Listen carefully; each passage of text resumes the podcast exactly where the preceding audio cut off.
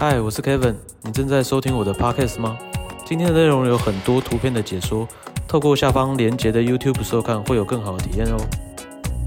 Hello，大家好，我是 Kevin。Hello，大家好，我是 Wen。对，那今天呢是主要是想跟大家聊一聊我们常常会被问到的或是听到的一些问题啊。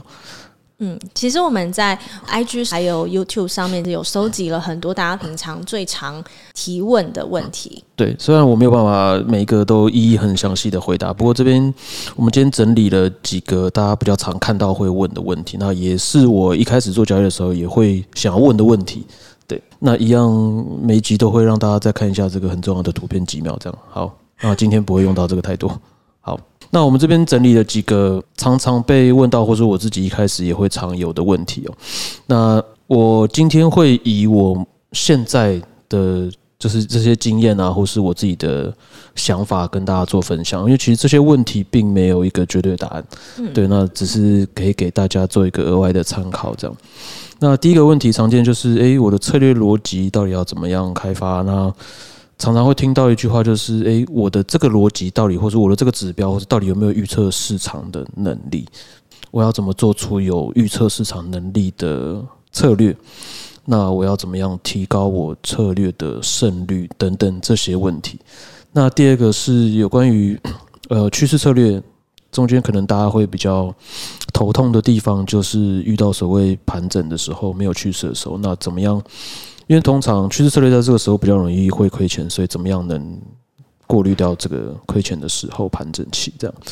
那最后一个是，也可能很多人蛮认真的想要参考一些书籍啊，或是找不到如何呃学习或练习自己交易的一些方式跟方法。那不过一开始呢，会跟大家再先多聊一下，就是关于问问题的时候啊，我其实会建议大家在问题前都有一个独立的思考的空间哦。第一个就是 要先确认你问问题的时候，你想要的是什么东西。那再来是你问了问题之后呢，你去尝试找答案的时候，你实际上在做的事情是不是真的在解决问题的这条路上？那最后一个是理性的思考。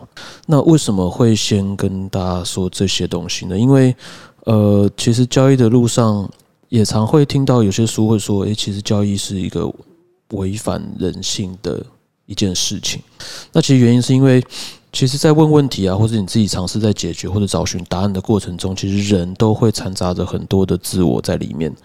那这个自我可能人又习惯让自己感受比较好，所以你会倾向去相信或是去接受那些对你的想法或是你原本认知上是正确的这个答案。那其实现实来说，呃，市场是很庞大的，世界是很大的，所以其实这些东西并不一定能代表整个市场，就是你自己想的东西，或是你自我感觉比较好的结果等等的。那很多人会容易陷入自己的这个自我当中，以至于他在做这些解答他自己的问题的时候，他没有办法很理性的去接受各方的意见，跟真的能理性的解决他的问题。所以我会建议大家一开始在问问题的时候，能尽量的，就是少一些这些自我或是自己觉得怎么样是正确或是不对的事情的这种先想法。放下心里很多的既有的观念，比较像是这样。因为其实很多人问问题都只是想要听到自己想要听的答案。对，没错，其实其实就是一个我一也不是一不就是要我给你一个答案，或是要我认同你的答案。因为很多人你跟他讲了，他问你一个问题，你跟他讲了答案之后，他就开始，你最常听到就是我回答你的问题之后，他就会马上说，可是。嗯，当有这个词回答的时候，你就会非常清楚知道他没有想要听你讲什么，他也没有想要接受你任何答案，他只是想要借由你的回答来更加深他对他自己的想法的一个正确度。对，那我就觉得，那这样子你问这个问题，你就是没有真的想要诚心的、理性的想要解决这个问题。对，好，进入正题，第一个呢，所谓关于策略逻辑预测能力跟胜率这个，我有一些。呃，也不是说答案啦，就是有一些想法、思考方式可以让大家参考。第一个是我们先看这个走势图，好，这就是一个不管它是什么走势图好了。然后这边列了四个局圈圈，呃，给大家一个思考的空间哦。假设我前面三个局圈圈，我的策略都要我在这个时候做空，那最后一个圈圈，我的策略要我在这时候做多。那我的问题来了，那你觉得这样的策略有没有预测市场的能力？它的胜率好吗？如果就这四个交易来说，好，的给大家两秒，大家可以自己按暂停。好，我相信我问完这个问题之后，百个人会有百个不同的想法，对不对？因为其实这个我没有讲的太多详细的内容。那我相信这百个我说百个想法里面，一定有超过五六成的人认为这个是有预测能力的。这个胜率很高，这是一个好的策略，在这个时间点进场。为什么？就是我刚刚一开始提到的，就是人会倾向在你自己的认知让自己舒服的中间去选择结果来说服自己。像第一二三四个圈圈，我都可以找到地方让我说他这个是进场是有预测市场能力的。就像前面三个都做空，确实就是有跌下去的时候；最后一个做多，确实有涨上去的时候。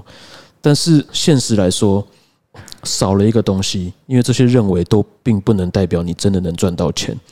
真正能赚到钱，就是你一笔交易有进场，再加上你有出场，你才真的能代表你有没有赚到钱。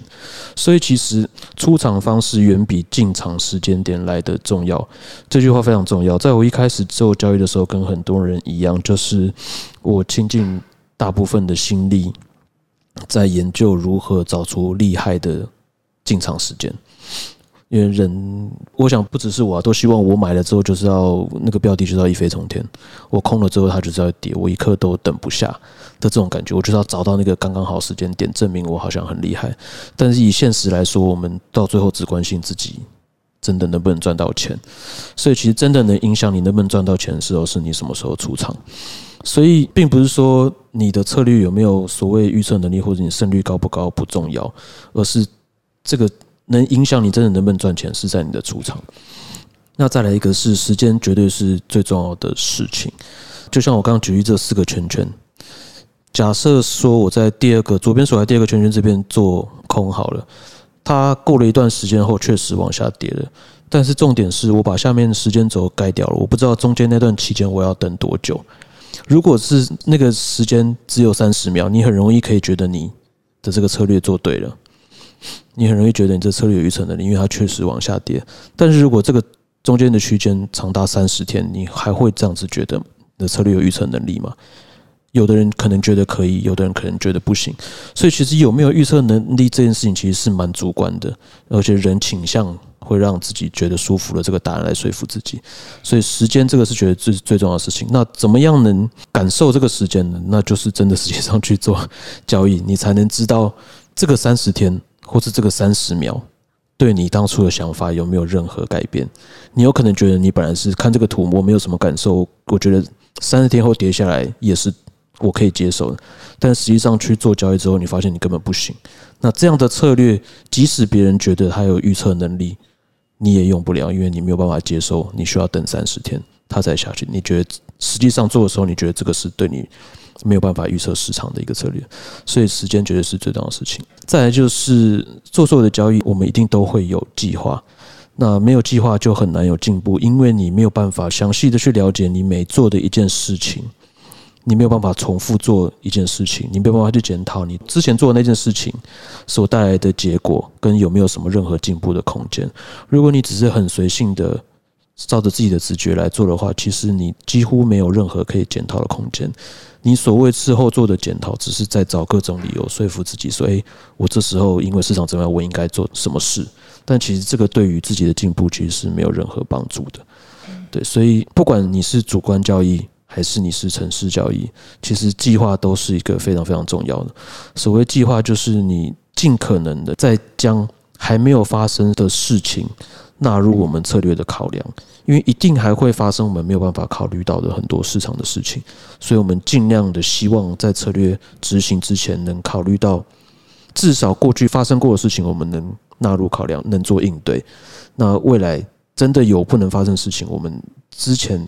也希望能做一些详细的计划，能不会让我们真的事情发生的时候手足无措，所以一定要有计划。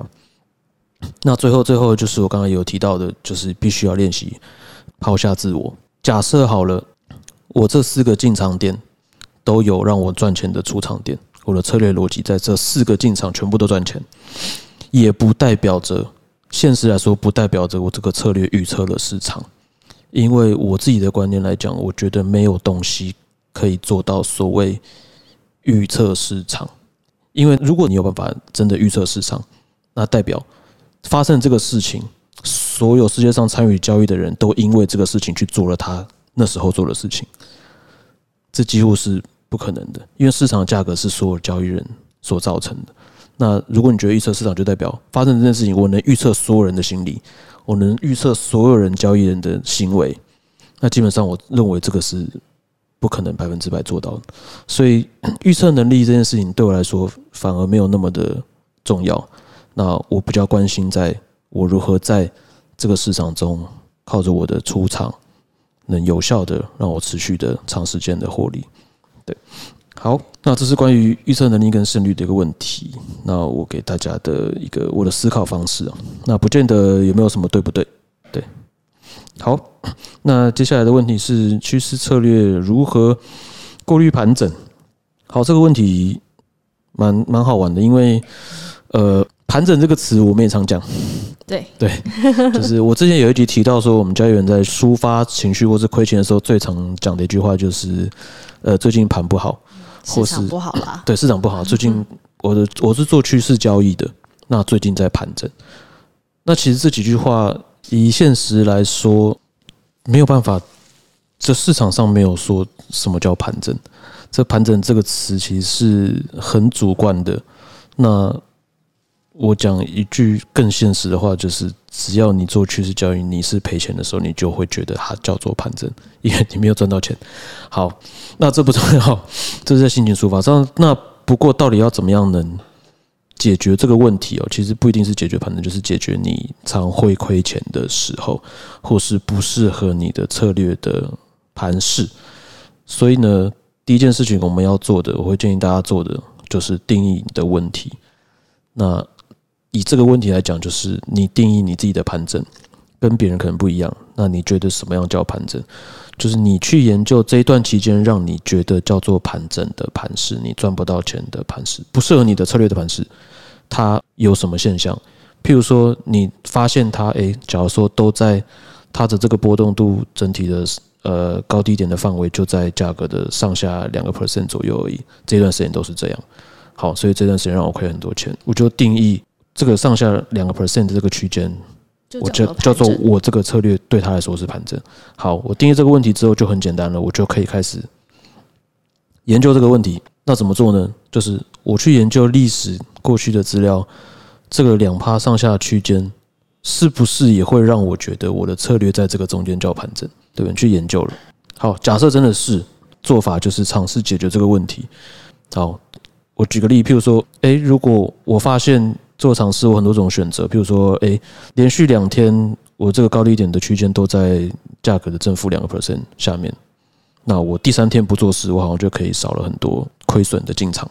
好，那这就是你可以尝试解决问题，再把你这件事情再套用到过去的所有的历史回测里面，看看结果符不符合你的。期待嘛？那或是你有其他更好的、更多别的想法？其实，呃，也有些人问到说，到底要怎么样发想策略？其实就跟我刚刚做事情一样，我就是随便想。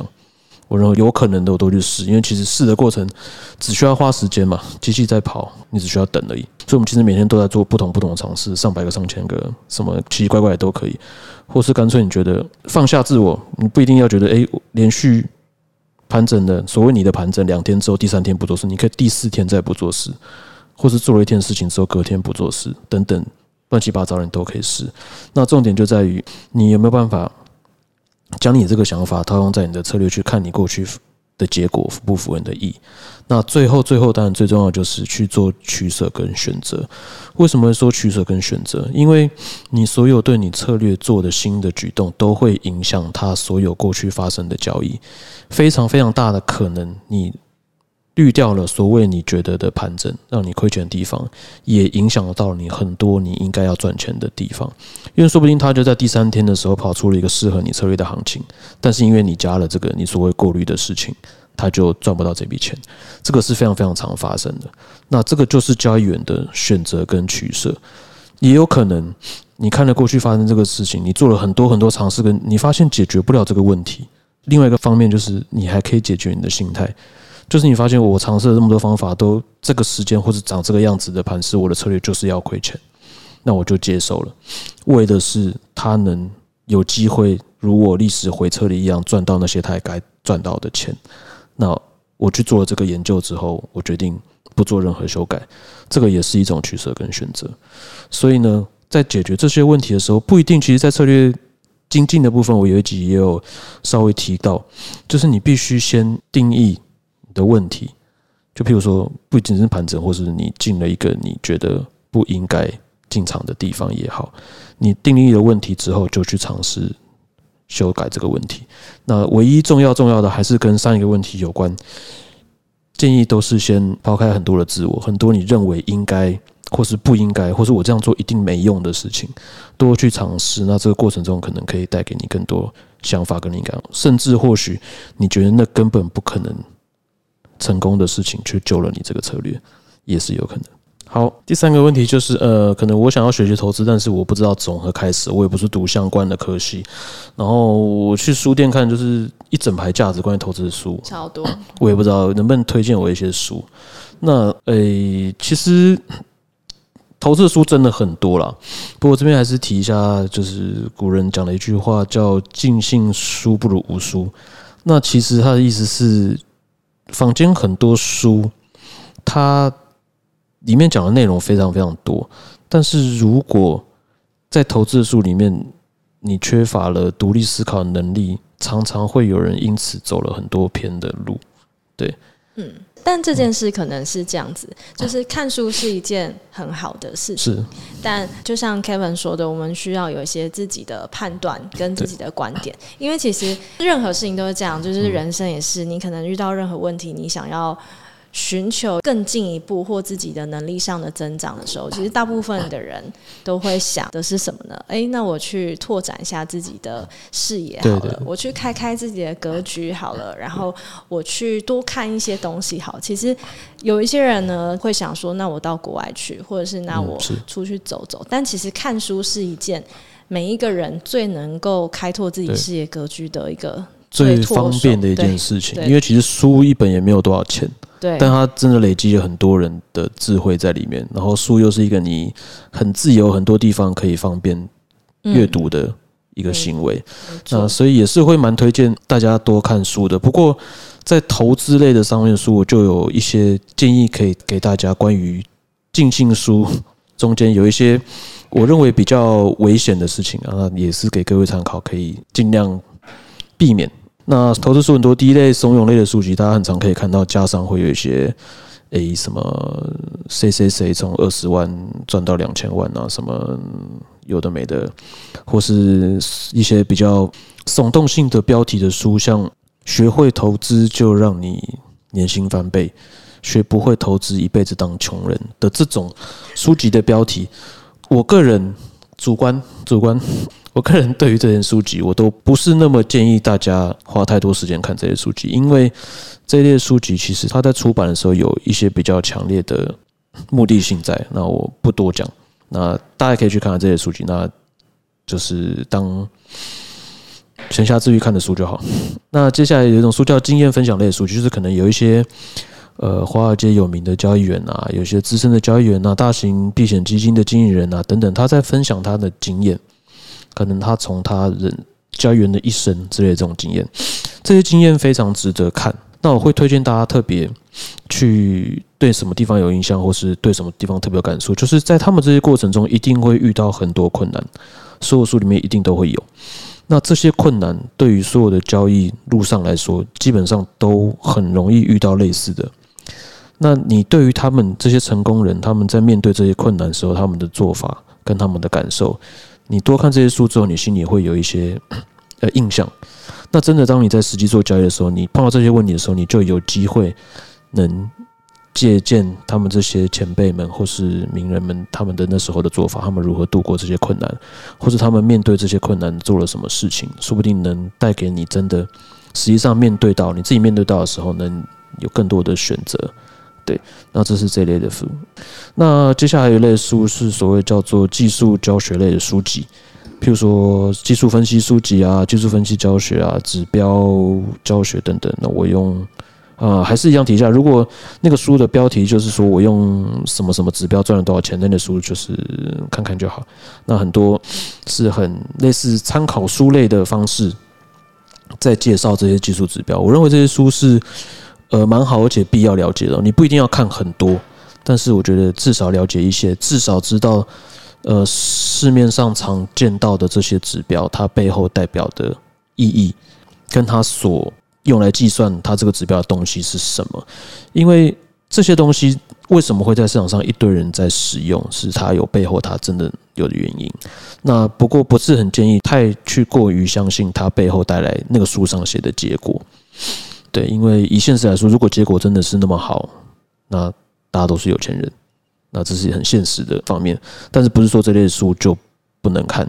那你深刻了解到那些技术指标背后代表意义是什么？那你会有更多你自己可以用自己的方式来使用这些指标的行为。那其实我们的策略很多很多也用了这些技术指标，但是我们不一定是照书上或者很多人写的那样子去使用。对，那是我们了解到它背后带的意义之后，化成我们自己的东西，然后运用在我们自己想要做的事情上面。那接下来还有一种书是类似心态管理类的，譬如说教员的纪律方面的问题啊，或是如何面对挑战与失败啊等等的。那教育这方面的书当然也很推荐大家可以看的。不过这个书籍在你真的还没有开始做交易的时候，你可能看这些书籍不会有太深的感受。对，那我会蛮建议有交易一段时间的朋友们，或是在交易中遇到瓶颈的朋友，可以看看这类的书，呃，不一定要去看那些技术教学类的书啊。有时候你可能觉得你交易不顺是关于策略啊什么等等的问题，但是很大一部分的可能是由于你的心态影响你的整体的操作行为。所以其实这个时候更推荐大家去可以看心态管理类的书籍啊。那最后还有一些学术类的书籍。那什么是学术类的书籍？就是譬如说有一些呃以前的经济学家或是等等啊发明的一些呃统计模型，或是数学模型，或是等等的公式，或是等等的东西。那这些东西如果有能力的话，会非常推荐大家可以去精进自己。那这方面的书籍就必须要当教科书来研读，就不是像阅读。一般的书籍这样，因为它里面的东西，这是真的必须你花很大的精力去了解的。那为什么会说这类书籍其实很好？是因为它这些是一个很有帮助的工具，它能让你了解到这个市场上更多更多人在做的工具。那当你想解决你的问题的时候，你能拥有的工具越多，你就有更多尝试解决问题的机会。所以这类方面的书籍都很推荐大家去做。那其中呢，推荐如果你不是，比如说经济或是财经类相关，呃，学士背景的人，也会非常推荐大家去了解关于统计方面的书。统计方面书是我会特别推荐大家去了解的，因为其实。我们在做的开发策略，就是在研究历史过去的资料。那其实我们做了非常非常非常多统计的事情。那我们做的策略，也是希望未来发生的事情跟过去统计出来的是一样的，所以我们能从中间获取获利。